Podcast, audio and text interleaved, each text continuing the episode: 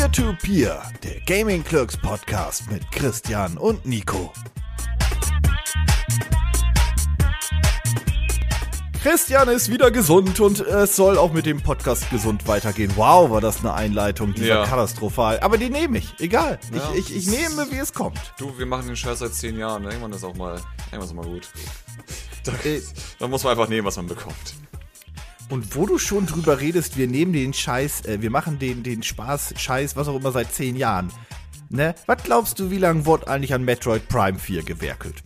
Ich behaupte, etwas länger als der Titelteaser. Circa ein halbes Jahr länger.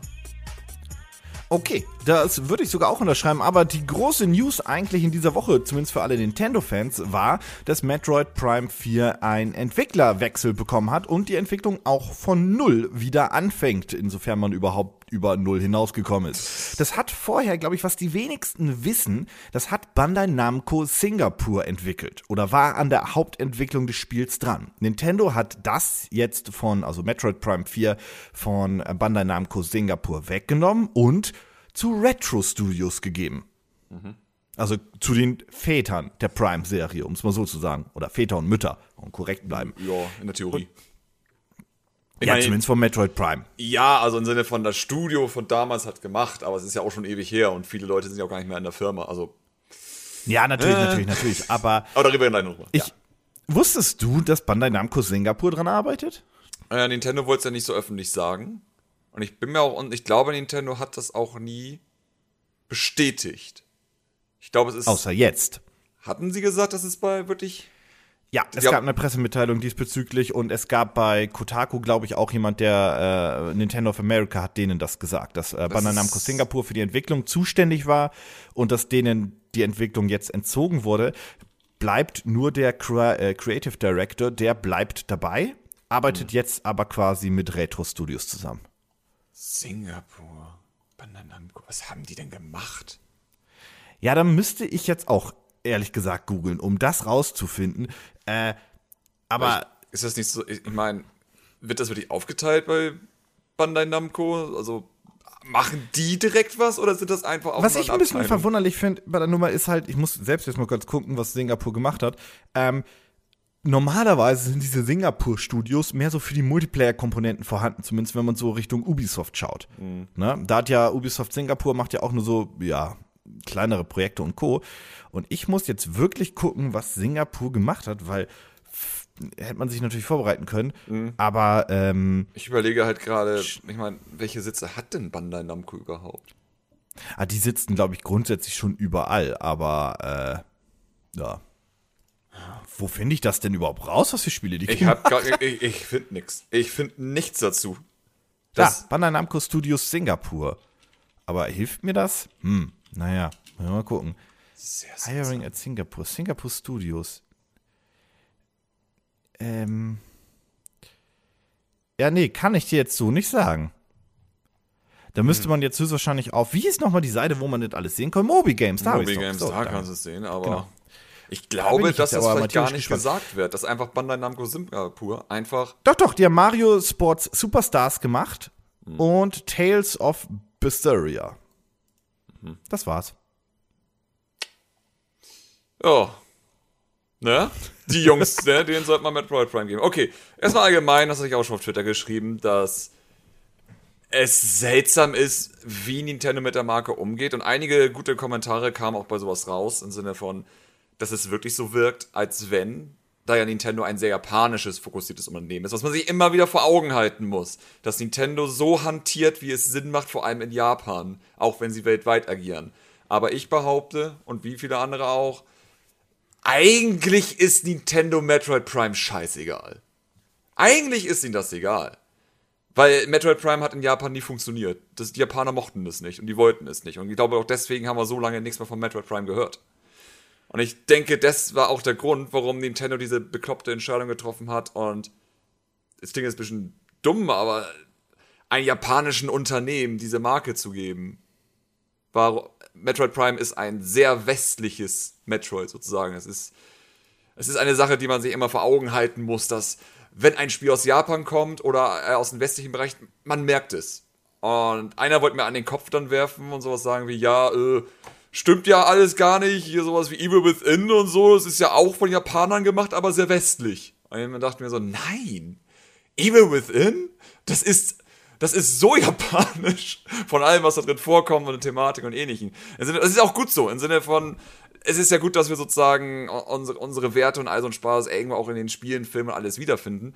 Aber Metroid Prime kannst du nicht von einem japanischen Studio machen, die keine Ahnung von der Materie haben. Und dass sie Aber sozusagen wie? jetzt zurückgehen zu, ja. zu Retro-Studios, ist halt eher die Frage, wo war das Problem, dass Retro-Studios nicht von Anfang an gemacht hat? Ich wollte ganz kurz noch reinhaken, und zwar, ähm, Bandai Namco Singapur ist jetzt ja auch nicht der große AAA-Entwickler. Ne? Die haben Mario Super Sport mhm. äh, auf dem 3DS gemacht und sonst nur das Tales of Berseria, das war jetzt auch nicht das Beste überhaupt. Und das wusste Nintendo ja von vornherein. Also wenn die einem, einem Studio eine Marke geben oder einen Auftrag, dann wissen die ja, wie alle anderen logischerweise auch, was für eine Qualität dieses Studio theoretisch liefern könnte oder imstande wäre zu liefern. Mhm. So, das heißt also, das kann Nintendo ja theoretisch nicht überraschen, dass das vielleicht in den ersten Konzept, ähm, in den ersten Konzepten noch nicht das geilste Ding der Welt war. Weil das kann Nintendo von Bandai Namco Singapur ja gar nicht erwartet haben. Das, das heißt, halt, das deckt, ja, sich, das deckt das sich so ein bisschen mit dem, was du nämlich gerade gesagt hast, dass Nintendo auch gedacht hat, hm, die Leute, die, die, die westlichen Fans oder gerade die Amerikaner, die wollen unbedingt Metroid Prime 4 haben, sollen die bekommen, aber viel Geld ausgeben ja. wollen wir nicht und wir wollen das auch so in zwei Jahren fertig haben. Ja. Es sollte einfach nur sein, von hier habt ihr halt die Fresse. So eine Art. Was um für mich auch ein bisschen danach klingt, dass sie auch komplett die alte Technik benutzt hätten. Hätten, betone ich jetzt. Hm, das glaube ich nicht. Sie hätten das schon neu gemacht, aber ich glaube, da war auch das Problem. Ich wette einfach, dass so aus der Entwicklung, wie ich das kenne, dass allein die Steuerung von Metroid Prime so hinzubekommen, dass sie das gut anfühlt, wie damals Retro es hinbekommen hat. Ich glaube, dass selbst da hätten sie schon Probleme bekommen. Weil das ist einfach. Es ist Aber meinst du nicht, dass Nintendo das. Also, äh, du musst dir nochmal überlegen, dass Nintendo das Bandai Namco Singapur gibt? Ja. Das musst du dir aber das. Äh, ich, ich verstehe es halt nicht. Nee, ich komme auch nicht dahinter. Also, ist, also es gibt Ganz ehrlich, dann nimm doch hier Next Level Games. Die haben immerhin mal ein Spiel gemacht, was den Metroid Prime Namen hatte. Auch wenn es Federation war Force war. Das, ich, ich, weiß es nicht.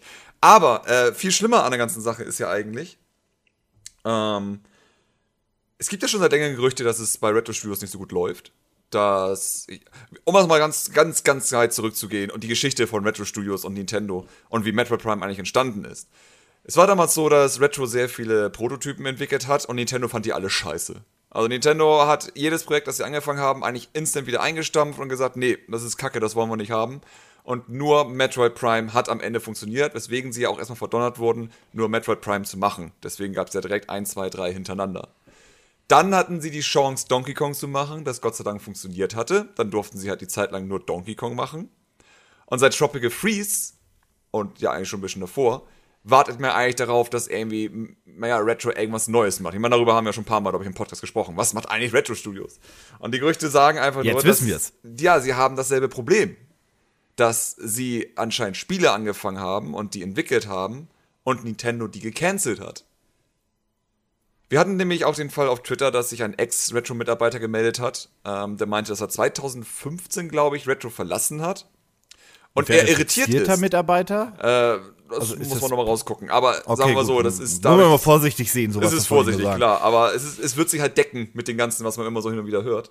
Ähm, er war einfach nur verwundert davon, dass er 2015 die Firma verlassen hat und da war ein Spiel in Entwicklung und es ist noch nicht draußen. So, das ist, was ihn irritiert.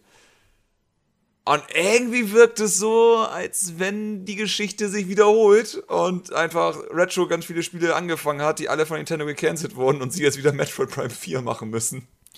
Und ich glaube auch darauf gar keinen Bock haben. Also das ist auch nicht böse gemeint für, für, Retro, äh, für Retro Studios und so weiter.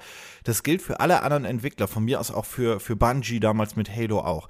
Wenn du zehn Jahre lang nur an Marke X gewerkelt hast, hast du irgendwann auch keinen Bock mehr, gerade wenn du in einer grundsätzlich kreativen Branche arbeitest. Ja. Und das ist auch nie böse jetzt gemeint, aber ich glaube, Retro Studios war ganz glücklich, als gesagt wurde, ihr müsst das nächste Prime nicht mehr machen. Da dachten die sich so, cool, wir können weiterhin Sachen machen, auf die wir Bock haben und Ideen verwirklichen, auf die wir ebenfalls auch Bock haben, weil, wie gesagt, Bungie hatte ja auch irgendwann keinen Bock mehr auf Halo. Das, ne, das war ein großes ja, vor allem Beispiel. Retro hat doch eine Trilogie gemacht. Die haben ja von Anfang an gesagt, wir wollen drei Teile machen und dann sind wir durch mit Metroid. Das war ja der Plan von Anfang an. Und dass sie jetzt sozusagen ja in Anführungsstrichen gezwungen werden, doch die Reihe weiterzuführen. Da haben wir ja so lange so dieses Assassin's Creed-Problem, was ja auch nie gedacht war, eine derartige Reihe zu sein, sondern auch ein Ende finden sollte. Aber ja. Ich glaube halt, ich glaube nicht, dass Retro Bock drauf hat, um es mal so aus. Also, kann ich nicht beweisen, wird auch keiner von Retro Studios jetzt sagen. Mhm. Äh, aber ich glaube nicht, dass sie Bock drauf haben, ehrlich gesagt. Also, also es wird nicht ihr Passion Project sein. Das wird nicht ja. das Projekt sein, wo sie sagen, das wollen wir unbedingt machen, das wollten wir jetzt schon, haben wir schon tausendmal drüber gesprochen, dass wir das machen wollen.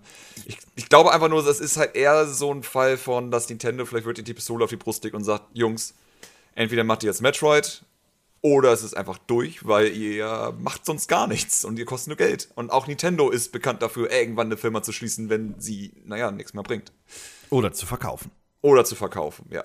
Das ist halt, ja, das. Was übrigens sehr, sehr schade wäre, weil es ist eigentlich, naja, wie viele nordamerikanische Studios hat Nintendo theoretisch unter halbfesten Vertrag, wenn man so möchte? Drei, vier, drei? Ja, circa. Next Level Games war ja kanadisch, aber nordamerikanisch halt. Drei oder so, ne? Irgendwie so in die Richtung, ja. Naja, das ist auf jeden Fall nicht viel. Und ähm, wir haben ja schon oft gesagt, dass wir es schön finden würden, wenn Nintendo eigentlich mehr westliche Studios hätte, vor allem mal wieder in Europa.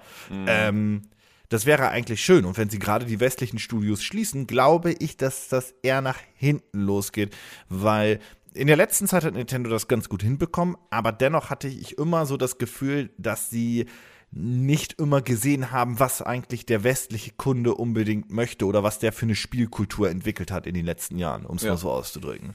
Das hat Nintendo nicht so gut hinbekommen wie andere Firmen, was aber auch damit zusammenhängt, dass Sony halt ihre Entwickler in Belgien hat, in Dänemark, in England, in den USA und überall woanders auch noch. Dass ja, die halt Sony einfach globaler aufgestellt ja, sind. Sony ist auch ein Unternehmen, das allgemein ja schon weltweit anders agiert. Ich meine, Nintendo macht halt ja, weiterhin ja nur Videospiele. Also das ist ja so, dieses Nintendo-Ding. Nintendo ist die, die, einzige Firma auf dem Markt, die Konsolen herstellen und nur Konsolen und Videospiele machen. Das Natürlich, aber ich meinte halt, Sony hat auch ihre Entwicklerstudios hier, Guerilla Games in Belgien und so weiter. Ja, ja, das klar. meinte ich halt. Ne? Die ja, sind halt viel größer aufgestellt oder viel internationaler aufgestellt. Das trifft's besser. Ähm, und das werfe ich halt Nintendo nach wie vor vor. Und das würde ich halt. Ich meine, Nintendo hatte mal ein sehr gutes europäisches Studio, sogar zwei mit Rare und äh, Factor 5. Factor 5? Ja, aber die waren ja auch eher unabhängig, glaube ich. Das waren ja eher Auftragsarbeiten. Ja, aber die waren abhängig von Nintendo. Ich meine, Next Level Games wohl. ist, soweit ich weiß, ja auch unabhängig theoretisch. Mhm. Aber sehr abhängig oder in sehr fester Kooperation mit Nintendo auf jeden Fall. Oder war das ja. Monster Games? Na, wie dem auch sei. Ähm, die Quizfrage ist jetzt, wie viel Zeit bekommen Retro Studios eigentlich? Weil das, was Nintendo jetzt auch gesagt hat, ist, dass sie grundsätzlich nochmal neu anfangen mit dem Projekt. Das heißt, ich das, was sagen, Singapur. drei Jahre warten das, was Singapur erarbeitet hat, schmeißen die ja vielleicht nicht die Story, aber größtenteils jetzt über den Haufen. Ja. Ich denke mal, das Ding ist ja auch, wer weiß, was, die, was für Tools und alles die verwendet haben. Und du kannst halt die ganzen alten Assets jetzt nicht mehr nutzen, wenn das ein Arzt da ist, den Retro jetzt nicht verfolgen würde, so ein Spaß. Also ich denke, es ist ein typischer Fall von neu machen geht schneller, als das alte weiter zu verwenden. Das und ah. da können wir gerne drei Jahre jetzt wahrscheinlich darauf warten, dass wir da irgendwie was sehen werden. Und ich kann mir sogar vorstellen, dass es eher für die Nachfolgekonsole dann erscheint, weil das wird jetzt nicht so schnell gehen. Unabhängig davon ähm, bin ich ja auch der, der Überzeugung, dass die Switch selber, zumindest in ihrer ersten Vision, nicht so lang, einen so langen Zyklus haben wird, wie man es sonst von Konsolen gewohnt sein wird. Ähm, also Nintendo wird die Switch bestimmt weiterhin ausbauen und auch pflegen, so meine ich das nicht, sondern ich glaube einfach so, die, die nächste Switch mit mehr Power kommt nicht erst in fünf Jahren. So, das wollte ich damit sagen. Ja. Ähm, das ist ein ganz wichtiger Faktor natürlich Verkaufszahlen, aber das sehen wir dann. Das ja, natürlich, natürlich, natürlich. Aber ähm, technisch gesehen hat Nintendo jetzt quasi knapp ein Jahr verloren. Also ich glaube nämlich auch, dass sie so ein halbes Jahr, bevor das Spiel wirklich announced wurde auf der E3, äh, daran schon gewerkelt haben, was jetzt relativ exakt ein Jahr wäre. Das Schöne mhm. ist, wenn das Spiel wirklich erscheint, haben wir wirklich einen Stichtag und können wirklich sagen, wie lange dieses Spiel in der Entwicklung war und können da vielleicht auch schon mal erahnen, was für ein Spiel das werden könnte. Weil das glaube ich jetzt nicht, aber mal überspitzt ausgedrückt, das Spiel erscheint Mitte nächsten Jahres und Nintendo announced das irgendwann Ende des Jahres, hey, das neue Metroid Prime 4 erscheint Mitte 2020, dann sind wir beide uns, glaube ich, relativ sicher, okay, das wird ein sehr direkter Nachfolger von Teil 3, ohne da jetzt groß was neu erfunden zu haben. Ja, stimmt schon. Mal schauen, mal schauen, mal schauen.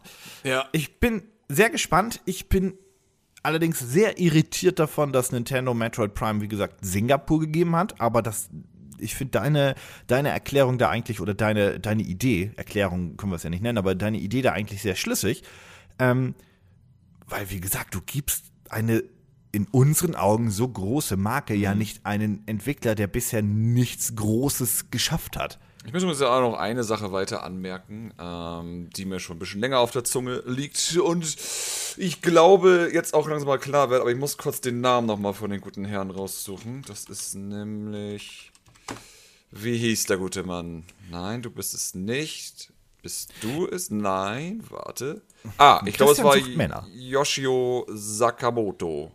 Ist das nicht? Ja. Ist, der macht doch jetzt weiter mit Retro Studios. Das ist doch der, der. Das ist der ähm, ja, Metroid-Produzent, wenn man so will, der Ja, genau. die Metroid-Marke überwacht.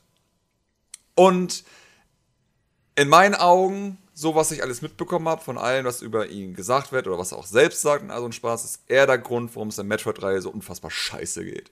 Weil er trifft so viele schlechte Entscheidungen. Ich meine, er ist eigentlich der Moment, Grund, Moment, Moment, ist er verantwortlich für äh, Federation Force? Garantiert sogar. Oh er ist, Gott. Er ist vor allem verantwortlich für Other M und alles, was in Other M passiert ist. Also Gameplay, Story hat er sehr viel mitgemacht und all so ein Spaß. Ähm, sagen wir so, ich würde behaupten, dass der gute Herr der Reihe nicht gut getan hat. Tats- Und ich behaupte auch, dass Metroid nur noch überhaupt existiert, weil ich meine, klar, er ist der Produzent von Metroid Prime, aber ganz ehrlich, ich glaube nicht, dass der so viel dafür gesorgt hat, dass Metroid Prime ein gutes Spiel wird. Ich glaube nicht, dass das sein Verdienst war. Ich glaube, es war ganz gut, dass es ein amerikanisches Team war und nicht ein japanisches, wo er wahrscheinlich mehr Macht hätte, weil er da direkt nebenan hockt oder sowas. Naja, mit Singapur hat es ja schon mal nicht geklappt. Deswegen. Also, das ist jetzt kein japanisches Team. Singapur, Singapur Singapur, aber ein asiatisches Team auf jeden Ja, Fall. ja, ein asiatisches Team, vor allem in einer asiatischen Firma. Das ist ja auch immer noch wichtig. Die Philosophie geht ja trotzdem dann dahin, wenn man so will. Sollte. Ja. Von daher. Und gut, bei Federation Force war er Special Advisor. Ich weiß jetzt nicht, was das bedeutet. Vielleicht will ich das Naja, auch gar er nicht hat es ja auch abgenickt, dann anscheinend zumindest. Aber Other M zum Beispiel war Director, Producer und Szenario Writer. Aber Other M war doch eigentlich. Das war jetzt kein wirklich gutes Spiel. Ich hatte damit auch nicht so viel Spaß. Aber das hatte im Kern doch eigentlich gute Ideen, die man hätte in einen zweiten Teil irgendwie ausbauen können in Kooperation mit Team Ninja, oder? Ich glaube, hätte man einfach mehr Team Ninja reingemacht, dann wäre das Spiel auch nicht so schlimm geworden. Ich glaube einfach, weil dann wieder Nintendo reingefuscht ist mit, wir müssen die Remote nutzen, das muss alles irgendwie so und so funktionieren. Ich glaube, das hat dem Spiel am meisten wehgetan. Und natürlich dann alles, was nicht mit dem Gameplay zu tun hat. Oh, Weißt du meinst die Story? Story und Szenario und all so ein Scheiß. Ja. Das war halt Ja, das echt, hat mich auch genervt. das war dumm. Das war richtig dumm und es ist so traurig, weil Metroid ist ja nun echt eine Reihe, die hat so viel Potenzial in Sachen Story. So, was, Ich was fand auch, dass das gut zusammenpasst. Also dieses Ninja Gaiden Spielprinzip mit, mit Metroid. Also Ja, natürlich. Das war eine gute, also für, für eine Spin-off-Serie, die vielleicht auch für sich selbst steht, fand ich das ganz cool. Ja. Aber dann gab es ja in diesem Spiel Puzzle und Story und dann, äh, Ja, und sie, irgendwann hat man gemerkt, dass du einfach nur das Steuerkreuz immer antippen musst und du kannst allem ausweichen. Weil das Ja, ja. Ausweichsystem auf diesen limitierten ja, Kontrollschema sozusagen, also einfach einer einzelnen Remote, das ist, wie viele Knöpfe hast du da, die du wirklich nutzen kannst? Klar kannst du da kein komplexes System einbauen. Du hast ja nicht mehr einen richtigen Knopf zum Ausweichen, weil du nur zwei richtige Knöpfe hast. Springen und schießen. das ist ja auch alles, was man in dem Spiel gemacht hat. Das ist doch irre, dass man auf die Idee kommt zu sagen, ey, wir machen jetzt einfach ein neues Metroid, aber wir nutzen theoretisch da äh, so einen Controller wie von NES damals. Oh, das wird schon. Was soll schiefgehen? Was soll schiefgehen? Team Ninja äh, sitzt da und denkt sich so, äh. Äh, und wie machen wir jetzt irgendwie Schießen? Wir müssen die Remote nutzen. Man, man pointet auf den Bildschirm und dann geht es in die Ego-Perspektive und dann kann man schießen, aber sich nicht bewegen. Da! In diesem Moment hat, äh, hat die PR oder das Digitalmarketing einen Freund-Jump gemacht, weil die sich dachten, geil, wir wissen, wie wir es bewerben können, das Spiel. Ja. Und dann haben die Leute das gespielt und haben gesagt, geil, ich weiß, was ich nicht mögen werde an diesem Spiel. Ja. Ja, es ist ein bisschen, ein bisschen schade um die Marke Metroid und ich habe ein bisschen Sorge, dass Metroid das nächste F-Zero wird. Mhm. In Bezug auf Nintendo gibt einen Scheiß drauf. Ja. Oder vielleicht sogar schon ist. Übrigens, wenn Nintendo Namco Bandai eine Marke geben möchte, wie wäre es mit F-Zero? Die haben Na, diese Arcade F-Zeros gemacht, die waren alle gut. Nein, das war Sega größtenteils. Sega hat die. Scheiße, stimmt. Nein, äh, Namco. Äh, ähm, die waren nur bei den, die, bei den, bei den die Mario Kart Arcade-Dinger. Ja, ja, und die haben halt ja, zusammen mit diese Automaten gebastelt und so. Also, sie hatten wahrscheinlich irgendwo was zu sagen, damit das eben funktioniert äh, auf den Automaten, was sie damals gemacht haben mit Nintendo, aber das Gameplay war von Sega.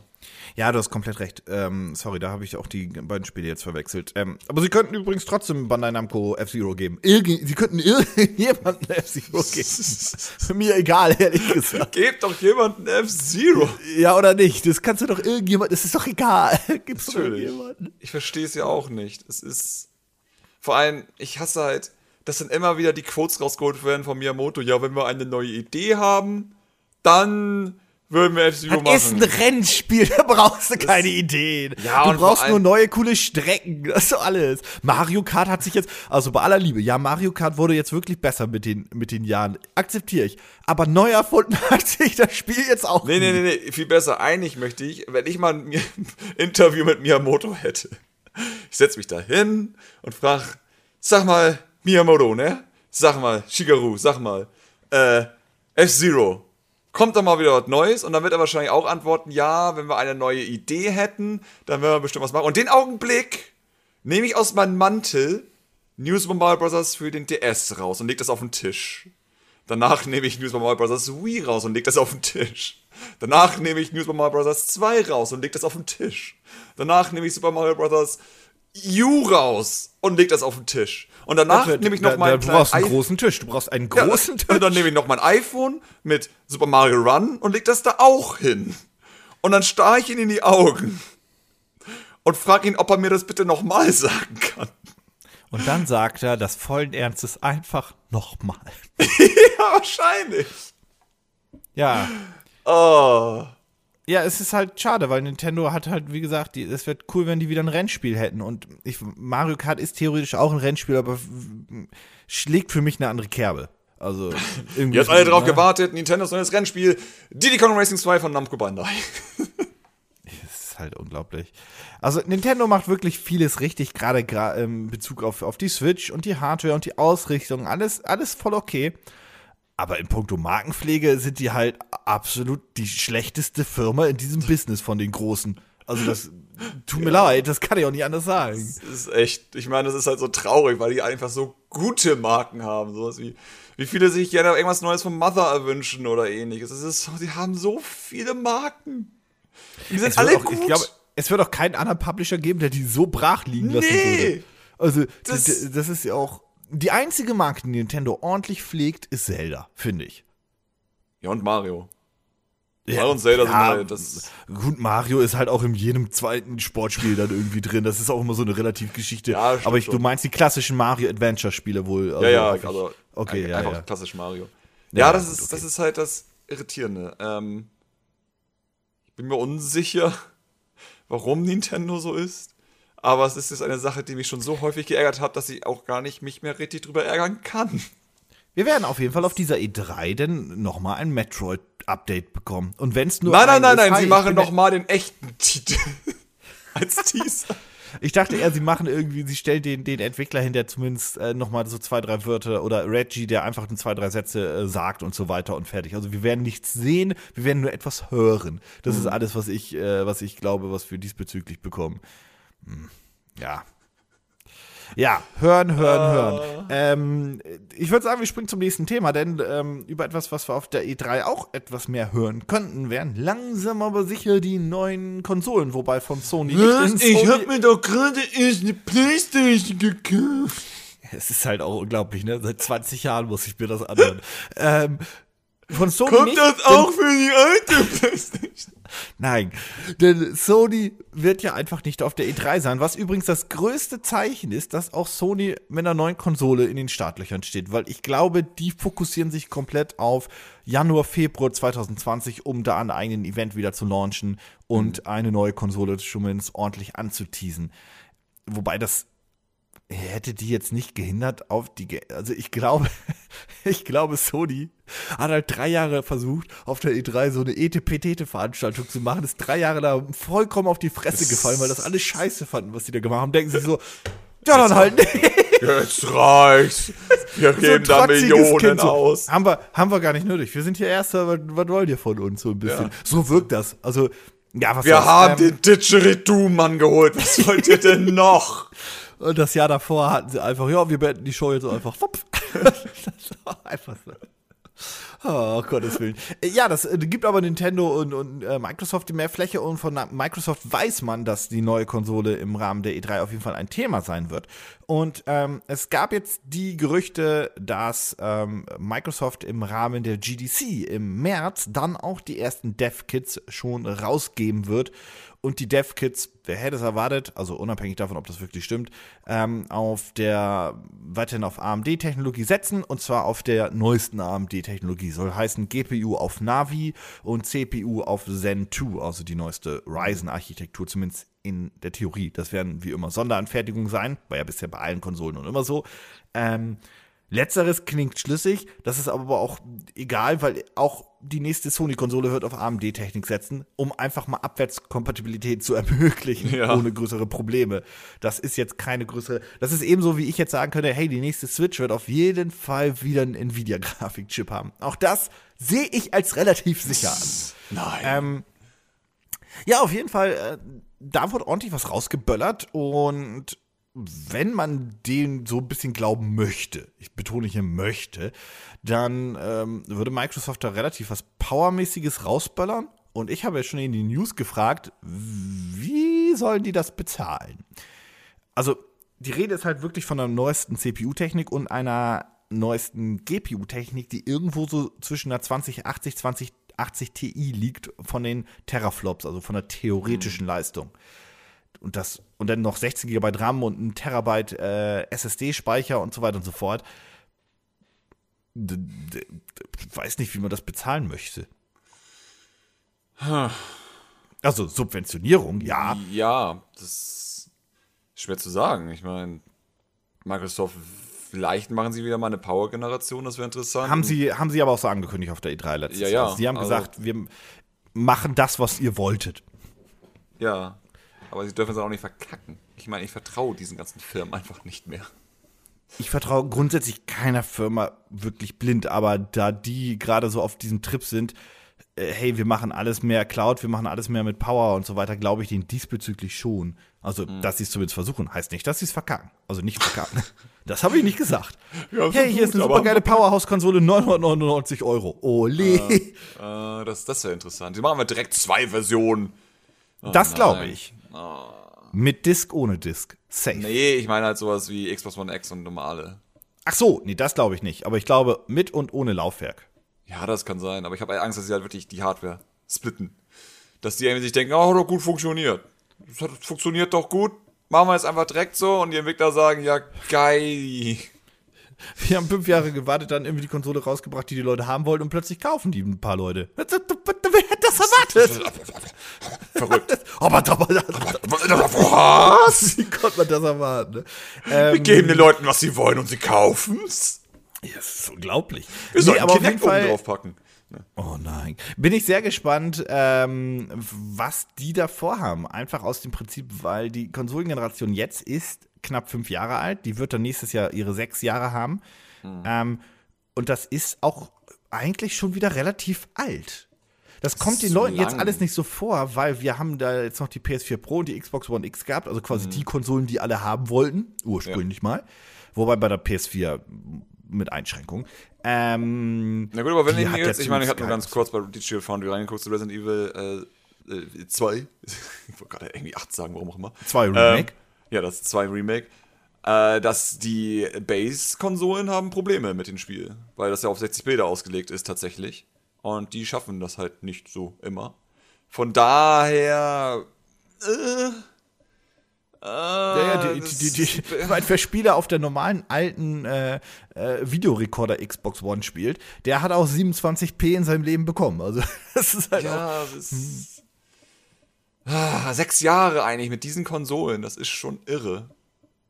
Das, das ist halt echt ein Toaster. Hat ja irgendwie funktioniert, mit, ne? Das ist, ich, ja, aber nein, ernsthaft, hat ja irgendwie funktioniert. Ja, natürlich. Also für Microsoft jetzt so mit Einschränkungen, aber ich meine, Sony hat Sony hat die potentere und bessere Konsole rausgehauen, technisch, ohne Wenn und Aber, brauchen wir gar nicht drüber diskutieren.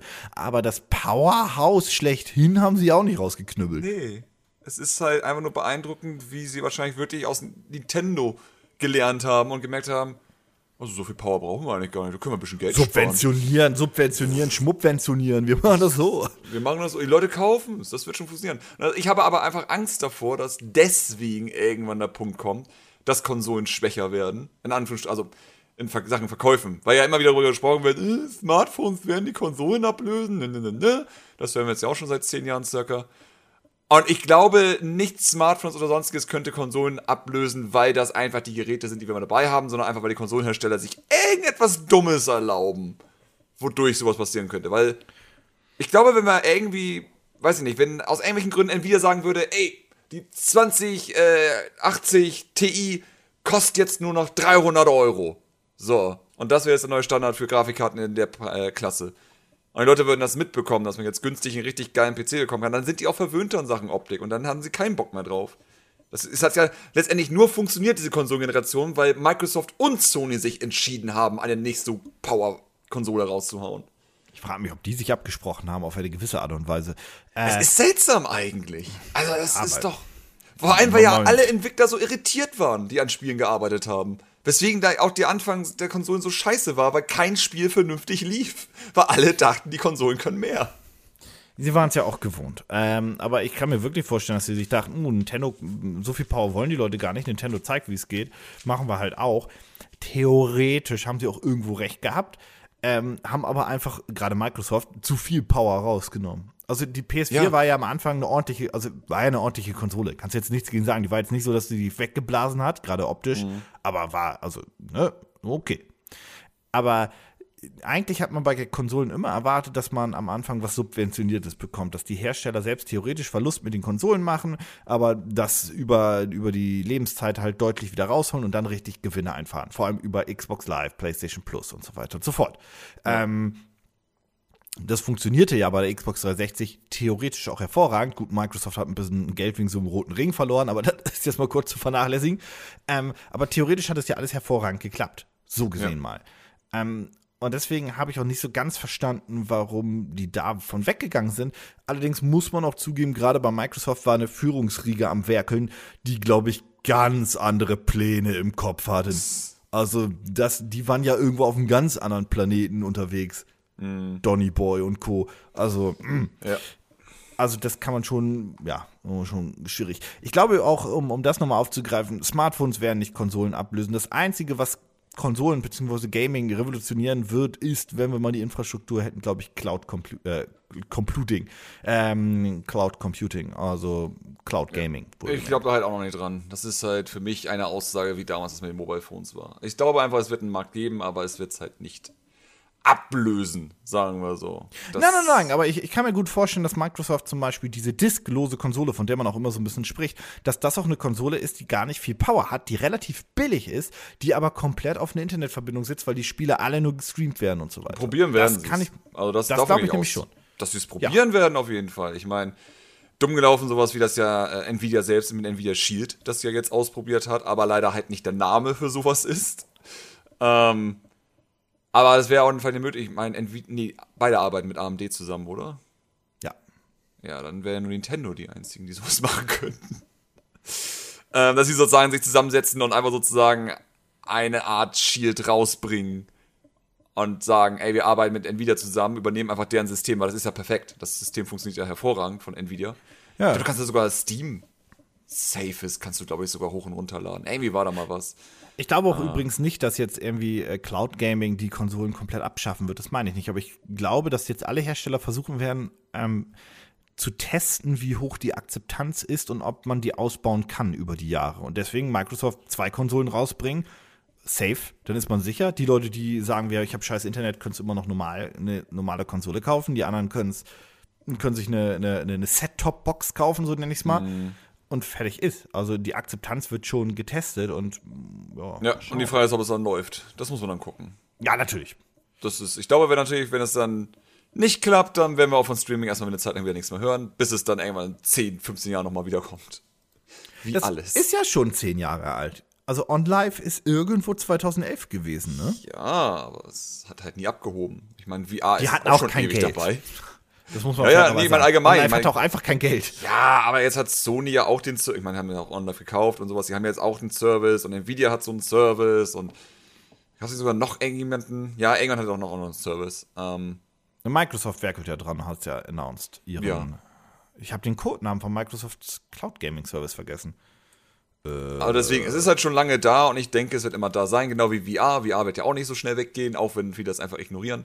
Ah, Project halt, X Cloud, Entschuldigung. So. Es ist halt einfach da. Aber es ist nicht die Zukunft. Hm, werden Glaube ich. Also, das ist meine, ich, das ist einfach nur von allen den Sachen, die ich in meinem wundervollen Leben mitbekommen habe, an Aussagen über die Videospielindustrie, die einfach nicht eingetroffen sind, klingt das einfach sehr ähnlich. Deswegen bin ich Man muss auch denken, dass viele, viele, viele Sachen, wo man dachte, so ändert sich jetzt Gaming, halt auch einfach wieder zerschossen wurde. Also siehe Bewegungssteuerung. Das war drei Jahre interessant und dann interessiert es heute keine Sau mehr. Ja. Ähm, ich, wie gesagt, ich glaube, dass Cloud Gaming ein ganz, ganz großes Ding wird, aber äh, wir lassen uns einfach mal überraschen. Das hängt auch, eigentlich hängt es auch damit zusammen, wie gut die einzelnen Firmen das irgendwie an die, an die Kunden kriegen. Das ja. ist, glaube ich, das große, oh, ja. das war ja das große Problem bei der Bewegungssteuerung dann hinten raus. Das hat ja alles dann nicht mehr so ganz geklappt. Siehe Natal. Also Kinect. Hm. Ähm, ja, ich, ich bin auf jeden Fall, wie gesagt, sehr, sehr, sehr gespannt. Ähm, und auch wenn Sony dieses Jahr nicht bei der E3 dabei ist, freue ich mich ziemlich auf die E3, weil ich immer das Gefühl habe, die werden langsam wieder spannender und spannender, weil wir einfach wieder in diesen Zirkel reinkommen, dass halt ähm, wieder mehr announced wird für die Zukunft, äh, für, die, für die nächste Generation an, an Videospielen. Und das finde ich einen sehr, sehr, sehr interessanten, sehr interessante Zeit immer. Das war aber bisher immer so. Und ich freue mich, dass ich nicht bis 5 Uhr morgens wach sein muss. Ja. Das wird Hat auch seinen Vorteil. Sehr spannend. Wer Nintendo macht, dann machen wir wieder eine Pressekonferenz um 3 Uhr morgens. Dann ja, genau. Nee, ich glaube nicht, das. Nee, nee. Glaubst du, die machen. Glaubst du, nee. glaubst du jetzt, wo, wo, nur einer eine PK macht, mm -mm. denken sie sich nicht so, na, wir machen auch eine? Mm Glaube ich nicht. Aber sie haben einen neuen Präsidenten. Ja, aber das ist das, was wir alle erwarten würden, dass wir, worauf wir Bock hätten und deswegen kommt es halt nicht. Ach so, ah, du bist, ah, das ist ja, also du gehst mit Pessimismus ran. Ja, natürlich, weil mit Pessimismus okay. sieht man bei Nintendo immer richtig. Oder sagen wir so, man kann immerhin nicht enttäuscht werden. Ja. Äh, ja, ich, ich bin gespannt. Ich würde es mir einfach nur wieder wünschen, dass Nintendo das Selbstvertrauen hätte und mal wieder eine Bühne mit, mit einer Live-Show organisieren würde. Weil eigentlich, mal no shit, dürfte Nintendo dieses Selbstvertrauen eigentlich wieder haben. Ja. Unabhängig von dem Shit, den sie mit Metroid gerade machen, aber grundsätzlich dürfen Ja, mein Mann, der offen und ehrlich. Das ist. Das hat auch Vorteile. Ja, das ist auch ungewohnt für die Firma, dass sie einfach mal, mal sagen, jo, klappte nicht. Vor allem, dass ein Japaner ja. das gesagt hat. Mhm. Dass sie extra den Product Manager von Nintendo rausgeholt haben und er das dann verkünden durfte und nicht der irgendwie Reggie steht und Bullshit erzählt. Ja. Naja, naja. Ein. Jetzt weiß ich nicht, wie ich. Ich habe gerade eine toll, voll geile Überleitung gehabt, aber die habe ich vergessen und deswegen äh, mache ich es anders. Du hast ja letztens mal davon erzählt, dass du irgendwann im Frühjahr nochmal The of Thieves spielen wirst und dazu nochmal mhm. ein Video mhm. also wahrscheinlich produzieren wirst. Und zwar ähm, ist der Grund dafür, weil dann das erste große, in Anführungszeichen, kostenfreie Service-Add-on erscheinen wird. Ja. Oder das erste große naja, Add-on. Es gab schon einige, aber das ist eines, ein weiteres großes. Sagen wir so. Ab dann haben halt einige schon gehabt. Ja, aber das, also anders gesagt, die Entwickler hypen es relativ groß oder ziehen es ganz gut auf und so weiter. Wie dem auch sei. Auf jeden Fall ähm, hast du gesagt, du schaust dir das Spiel dann nochmal an. Und das Ulkige ist, falls der eine oder andere das mitbekommen hat, The of Thieves erlebt gerade so einen so so einen zweiten Wind Ähm, es wird wieder mehr und mehr beliebter, mehr und mehr Leute spielen es, mehr und mehr Leute streamen es. Ähm, verursacht hat das vor allem ein ganz großer Streamer, der das im, äh, auf Twitch gezeigt hat und dann Leute halt drauf angesprungen sind und sagen, hey, das Spiel sieht ja voll unterhaltsam aus und cool, was übrigens auch die of Thieves in der Grundversion war, wenn man es das erste Mal gesehen hat. Das Spiel sah ja. immer cool und interessant aus. Die Probleme waren ja andere dann, nach zwei Stunden. Ähm, eineinhalb Stunde. Und auf jeden Fall ähm, hat das jetzt wieder einen sehr, sehr großen zweiten Wind. Äh, die Verkaufszahlen sind ganz ordentlich jetzt plötzlich wieder. Plus auf Twitch zocken es viele. Und das ist so ein bisschen die Faszination, die diese Game as Service Games ja auch haben sollen. Also das ist ja eigentlich das, was die Hersteller sich erhoffen. Sie releasen ein Spiel, was im technischen Sinne fertig ist. Also das läuft flüssig, stürzt nicht ab und so weiter mhm. und so mhm. fort, aber inhaltlich eigentlich noch gar nicht das ist, was man sich vielleicht erwartet. Und dann mit der Zeit bauen sie es aus, bauen sie es aus und es kommen dann immer wieder mehr Spieler hinzu. So ein ähnliches Prinzip wie eigentlich MMOs damals. Das heißt, du baust mehr Sachen rein und die Spielerkurve geht langsam hoch, hoch, hoch und der Hype wird auch höher. Ja. Das ist ja quasi das komplette Gegenstück zu eigentlich normalen Retail-Spielen, wie man sie sonst kannte, oder AAA-Spielen. Und dieses, welches Spiel war eigentlich das erste, dieses diese Game as a Service Game? Was war das erste große Game as a Service Game, was, was richtig Destiny? Muss nämlich gerade so ein bisschen überlegen. Das ist ja halt die Frage, was wissen jetzt dazu zählen? Nur große bekannte Titel oder halt auch sowas wie Shootmania? Nee, der erste, irgendein Spiel muss diesen, diesen Trend doch ausgelöst haben. Oder waren es eher so die Spiele wie, wie League of Legends und Co., also die Free-to-Play-Spiele, die diesen Trend ja, eher glaube, ausgelöst ja, haben? Ja, ich glaube schon, dass es eher in die Richtung geht. Hm. Weil, ja. ja, das ist halt so dieses typische Phänomen, wie auch auf einmal alle gleichzeitig Lootboxen in ihren Spielen hatten. So, plopp, sind sie da. Und dann sagt Aber, man, ja, äh, Overwatch ist schuld. Und dann sagen, nein, Team Fortress 2 ist schuld. Und letztendlich kann man sich sagen, pff, alle Firmen sind schuld. Aber auch Overwatch ist eigentlich ein klassisches äh, Game as a Service Produkt. Also, das hatte ja für mich äh, zum Release auch wirklich wenig Maps. Ich weiß gar nicht mehr, wie viel das waren. Fünf, sechs oder so. War Sehr auf jeden wenig, Fall nicht ja. so dolle. Ähm, und das habe ich damals auch groß kritisiert. Aber auch da war bei Blizzard so: hey, wir haben jetzt hier fünf geile Maps. Mhm. Wir hauen das Ding raus und hier ist schon die Roadmap für das erste Jahr. Und da sagen wir schon, hey, da kommt eine neue Map, da kommt eine neue Map und so weiter und so fort. Ja. Und das scheint sich ja mehr und mehr durchzusetzen, weil wir haben in diesem Jahr jetzt ähm, Anthem, kommt jetzt ja auch nächsten Monat raus, äh, was ja auch ein Service-Spiel ist. Dann, wie gesagt, äh, The of Thieves läuft ja eh weiter. Und die anderen großen Spiele, also mein Battlefield ist auch ein Service-Game mittlerweile geworden. Ähm, der große, der große Battle Royale-Modus, der kommt ja auch erst jetzt irgendwann im Frühjahr. Mhm. Und anscheinend ist das jetzt auch so, dass die große Idee für diese AAA-Spiele. Ich meine, einerseits kann ich es verstehen, ähm, weil du einfach so die Spieler viel länger an einem Produkt hältst und auch so einfach wirtschaftlich über eine Zeit agieren kannst und eigentlich, soweit ich das gelesen habe, auch viel mehr Geld damit machst, weil die Leute einfach länger am Spiel bleiben, also auch mehr Microtransactions oder andere Sachen kaufen. Und die Idee, die verstehe ich komplett. Allerdings, ich weiß nicht, ob das nur mir so geht, ich habe nicht die Zeit, um vier Game as a Service Games über zwei Jahre zu spielen. Nee. Nee, ich weiß auch nicht, wie das eigentlich bisher so gut funktioniert. Weil ich mir denke, es gibt so viele Spiele, die in diese Richtung gehen. Und irgendwie überleben die alle. Uh. Ja, ich stelle mir das so vor, dass zum Beispiel bei Monster Hunter bestes Spiel. Monster Hunter war eins meiner Lieblingsspiele im letzten Jahr, vielleicht sogar das Lieblingsspiel im letzten Jahr für mich. Und da war es halt so, ich habe jetzt das alles durchgespielt, alles soweit gesehen. Jetzt hier und da gab es kleine, kleine, äh, kleine äh, Content-Updates. Aber ich werde das Spiel jetzt erst wieder anfangen, wenn Ende des Jahres das große Add-on erscheint. Und mhm. Capcom hat ja schon gesagt, ein Jahr später, eineinhalb Jahr später kommt das nächste Add-on, weil die wollen das Spiel jetzt so vier Jahre lang aktuell halten. Und ja. wenn die großen Add-ons erscheinen, werde ich es immer wieder spielen, dann bin ich immer wieder dabei. Aber ja, also also ich, verstehe die Idee, ich verstehe auch, wie es, wie es funktionieren soll. Ich bin nur, ich bin nur so ein bisschen, was du gerade gesagt hast, ich habe so ein bisschen Bedenken, was passiert, wenn irgendwie nur noch alle Spiele Game as a Service sind. Ja. Ist da wirklich genug Platz, da, wenn alles nur noch Game as a Service ist? Die Frage ist vor allem, ob die Entwicklung. Ich meine, wir haben jetzt ja Gott sei Dank langsam wieder einen Trend, der wieder zurückgeht zu den nicht nur Multiplayer-Spielen bedeutet, wir haben einfach mehr Singleplayer-Spiele als eine Zeit lang, wo einfach alle ja diesen Multiplayer-Hype hatten und jedes Spiel Multiplayer muss. Ja, ja, und es, es, muss auf jeden Fall online sein. Irgendwas muss da immer eine Online-Komponente mit drin sein. Das geht jetzt ja langsam wieder zurück, Gott sei Dank, vor allem weil große Firmen wie Sony äh, und natürlich auch weiter Nintendo Singleplayer-Spiele rausbringen, die sehr, sehr, sehr viel Geld machen. Das ein wichtiger Faktor ist, damit natürlich dann die Finanzhaie in den anderen Firmen sagen, oh, dann machen wir es auch mal. Ähm, aber ich glaube, es kommt auch deswegen, weil eine Firma dann meistens seine zwei, drei äh, Game as a Service sozusagen haben und auch gar nicht weitere Multiplayer-Spiele machen wollen, sondern sie sagen, gut, dann nutzen wir halt sozusagen die Ressourcen für Spiele, die eben nicht eine Konkurrenz für unsere eigenen Spiele sind, sondern machen Singleplayer-Spiele, weil es einen anderen Markt anspricht letztendlich.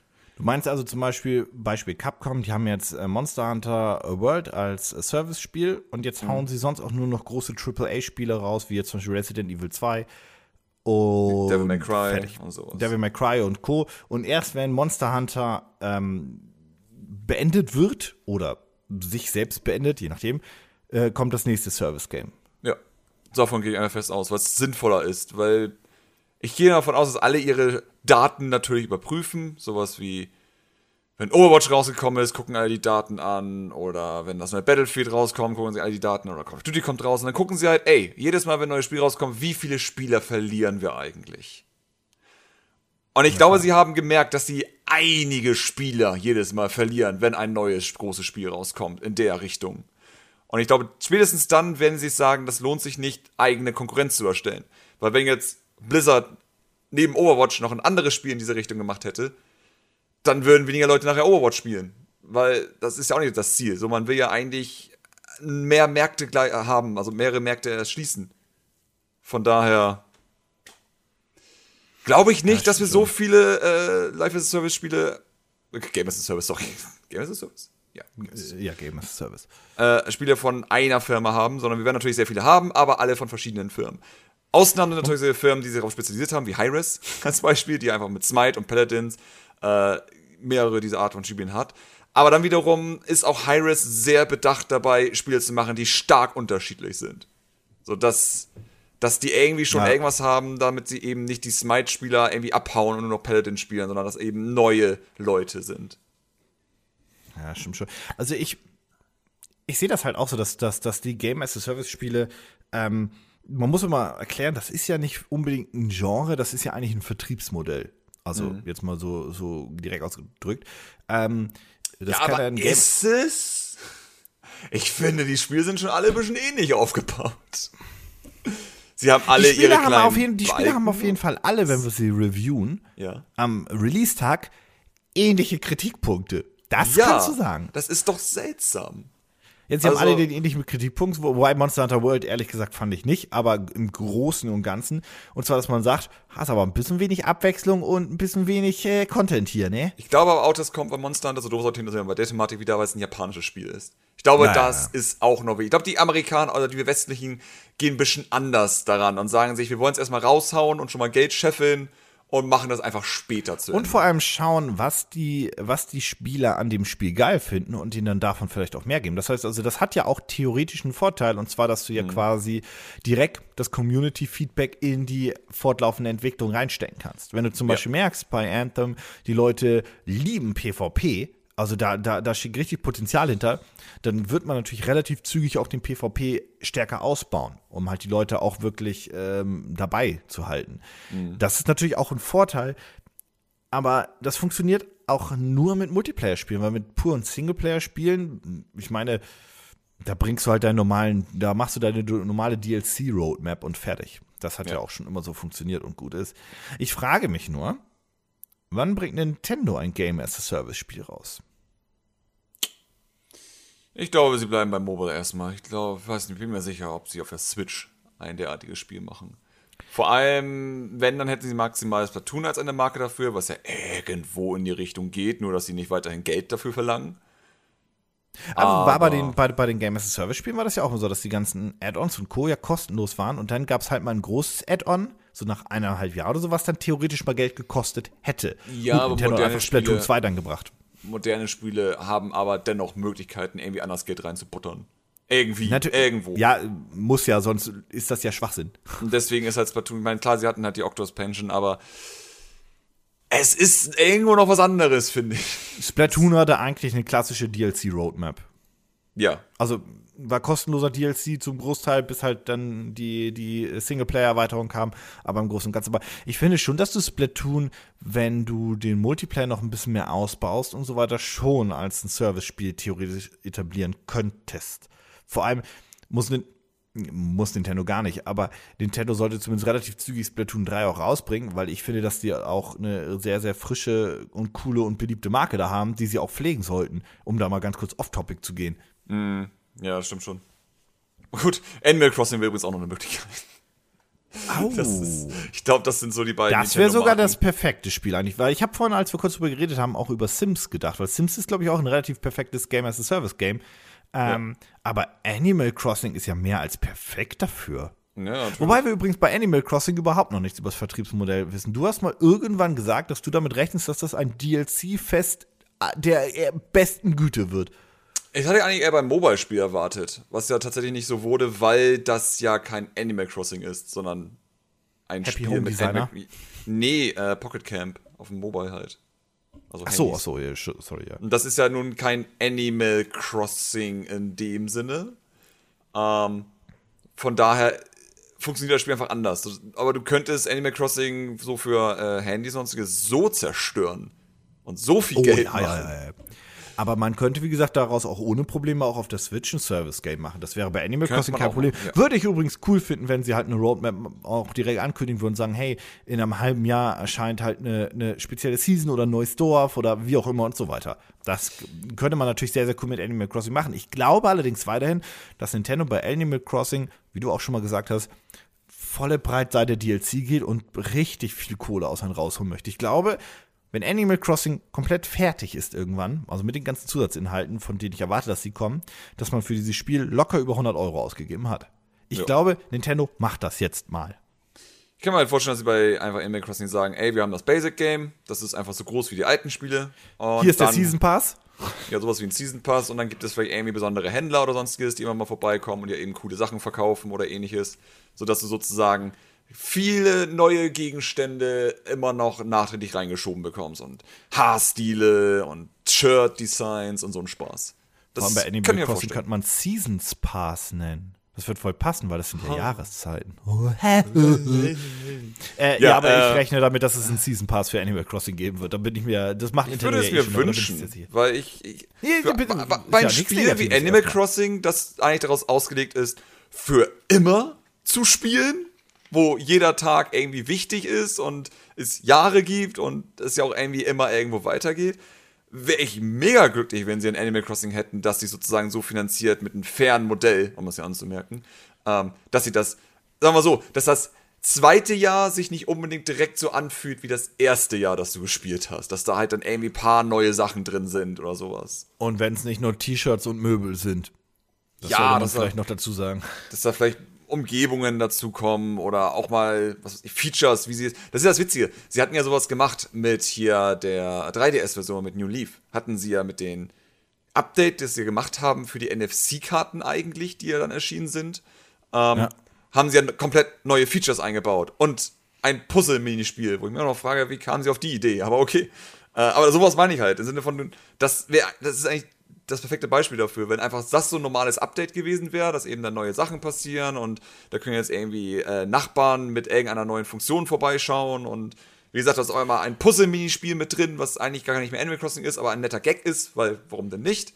Sowas halt, dass immer das sozusagen so dieses Sea of Thieves-Style große Updates sind, die Bei rauskommen. Animal Crossing ist das auch so simpel. Und wenn es nur mal so wäre, dass oben plötzlich eine neue Bushaltestelle ist, wo du mit dem Bus in eine, in eine andere Stadt oder in ein anderes bestimmtes Gebiet fahren kannst. Also bei Animal Crossing ist das ja total simpel, sich interessanten neuen Content auch auszudenken. Ja, Und absolut. dann kannst du dieser neuen Stadt auch neue Saat kaufen und so weiter. Also das ist ja relativ easy, theoretisch. Also Ja. theoretisch. es ist, Ich hoffe mal, äh, ich hoffe mal, die haben daran gedacht, aber ich gehe. Der neue Nintendo-Präsident ist ja jemand, der bei DLC ja hellhörig wird, deswegen gehe ich davon aus, dass wir das auf jeden Fall haben werden. Denke. Die Frage ist aber nur, ob sie es gut machen. Das ist immer noch so meine Angst. Das möchte ich nicht sagen. Ansonsten, ähm, wir haben übrigens, um mal kurz zurückzuspringen zum ursprünglichen Anfang des Themas, Sea of Thieves ist ja nicht das erste Spiel, was durch, durch diesen Service-Charakter erst relativ spät einen zweiten Wind bekommen hat. Ganz großes Beispiel ist da auch immer noch Rainbow Six Siege von äh, Ubisoft. Das war mhm. ja auch ein Vollflop und wurde dann erfolgreicher, erfolgreicher und erfolgreicher und hat auch immer mehr aktive Spieler bekommen. Und auch das war ein Service-Game. Das hat am Anfang ja quasi auch keine Inhalte gehabt. Und durch neue Maps und neue, neue Klassen und so weiter wurde es ja umfangreicher und für Spieler interessanter und interessanter. Mhm. Ich glaube halt nur, dass man es auch, auch nicht übertreiben sollte. Ich habe so ein bisschen Angst, was passiert, wenn Activision irgendwann auf die Idee kommt, weil bei denen traue ich zu, dass die dir einfach nur erstmal eine Map hinschmeißen.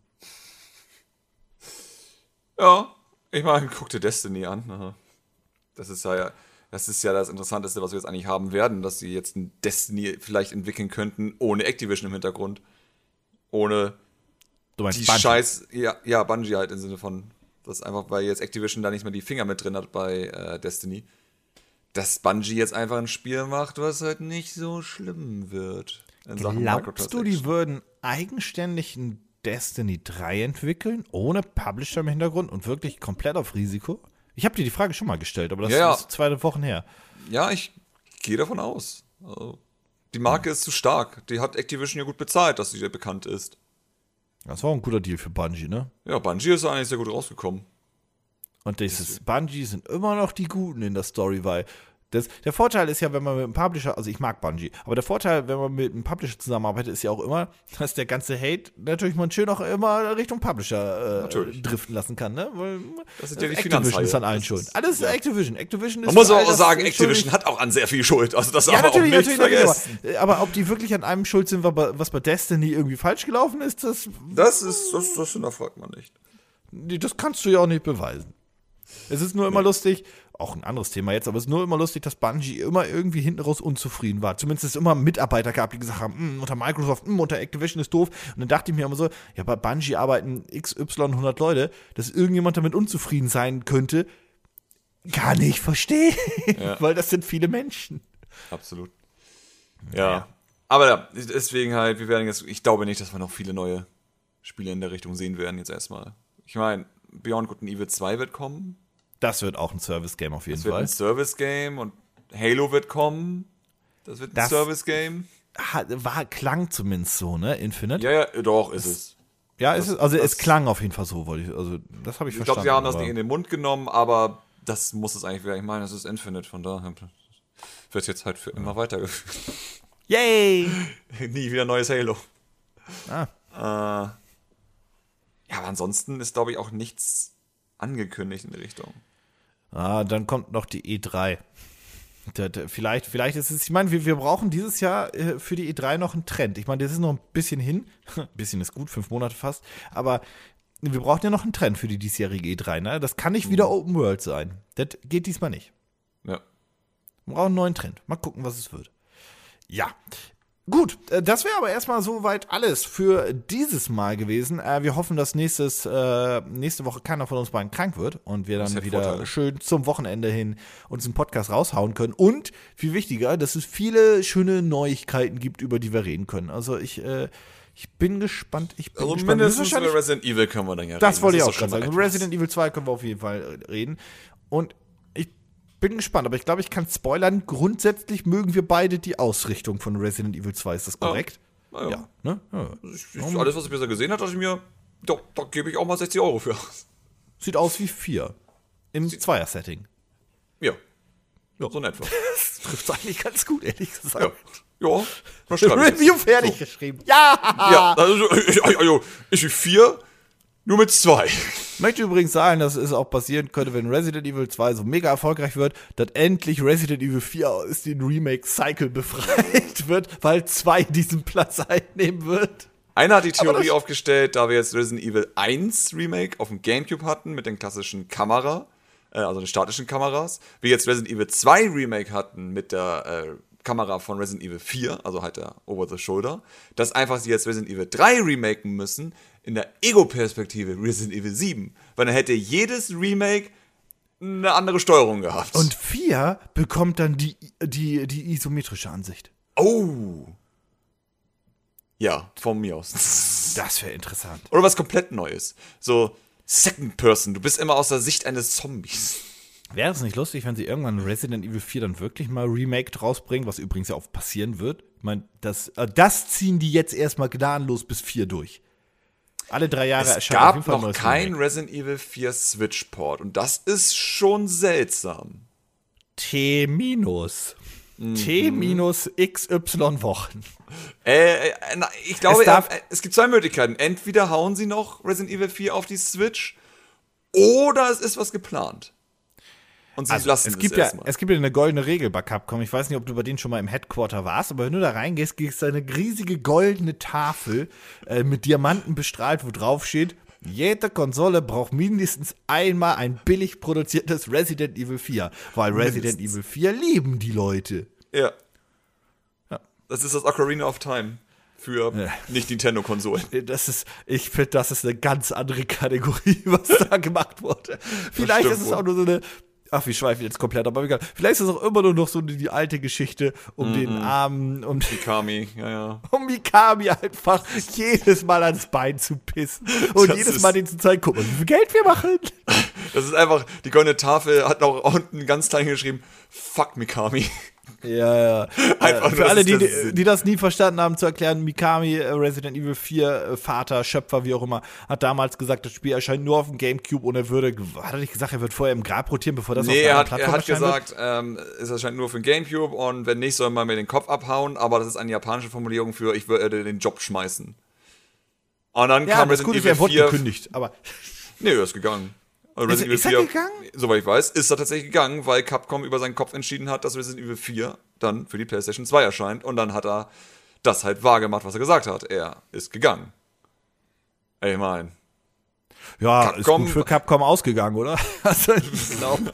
Also sie haben ein. Spiel, das sie immer wieder rausbringen können. Ich glaube, das war ein guter Deal letztendlich. Ja, und Resident Evil ist so erfolgreich wie nie zuvor gerade. Also insofern, äh, hinten raus ging Ja. das wohl gut. Und Mikami, ja, Mikami ist, glaube ich, ist, das ist eine gute Frage, was er jetzt eigentlich gerade macht. Aber Mikami an sich ist ein sehr interessanter Director, den man auch nicht unterschätzen darf. Aber nein, aber macht Ja. er nicht irgendwas mit Bethesda jetzt? Ne, Evil Within war das letzte. Lass mich kurz gucken. Was gibt's hier noch Neues? Was hat er? Was war hier? Evil Within war das letzte Spiel, das er gemacht hat. Ach, 2014. an, an Teil 2 war er gar nicht dran. nö, nö, da hat er nicht mitgemacht. Das heißt, da könnte man bald mal wieder was von ihm hören. Oder ja er kann fünf Bock Jahre. mehr. Das kann auch, ich, mein, kann mal was, ich kann mal kurz gucken, ob hier noch was anderes steht.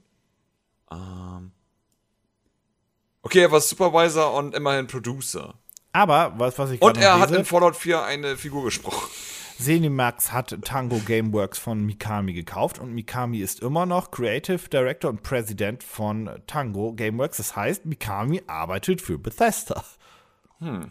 Also für Zenimax, also. Ja, für den neuen Teufel. Das ist halt so die Frage, ob er sich dann wirklich eine kreative Pause aktuell auch gönnt. Dass er einfach nur Chef ist und rumhockt und überwacht. Ja. Gut, ist, weil ich meine, die Firma hat bisher nur Evil Within gemacht. Die haben ja nichts anderes bisher gemacht, Tango. Ähm, das ist eigentlich die Frage, ob da nicht eigentlich jetzt nach fast drei Jahren mal was Neues angekündigt wird von denen. Weil E3, glaube ich.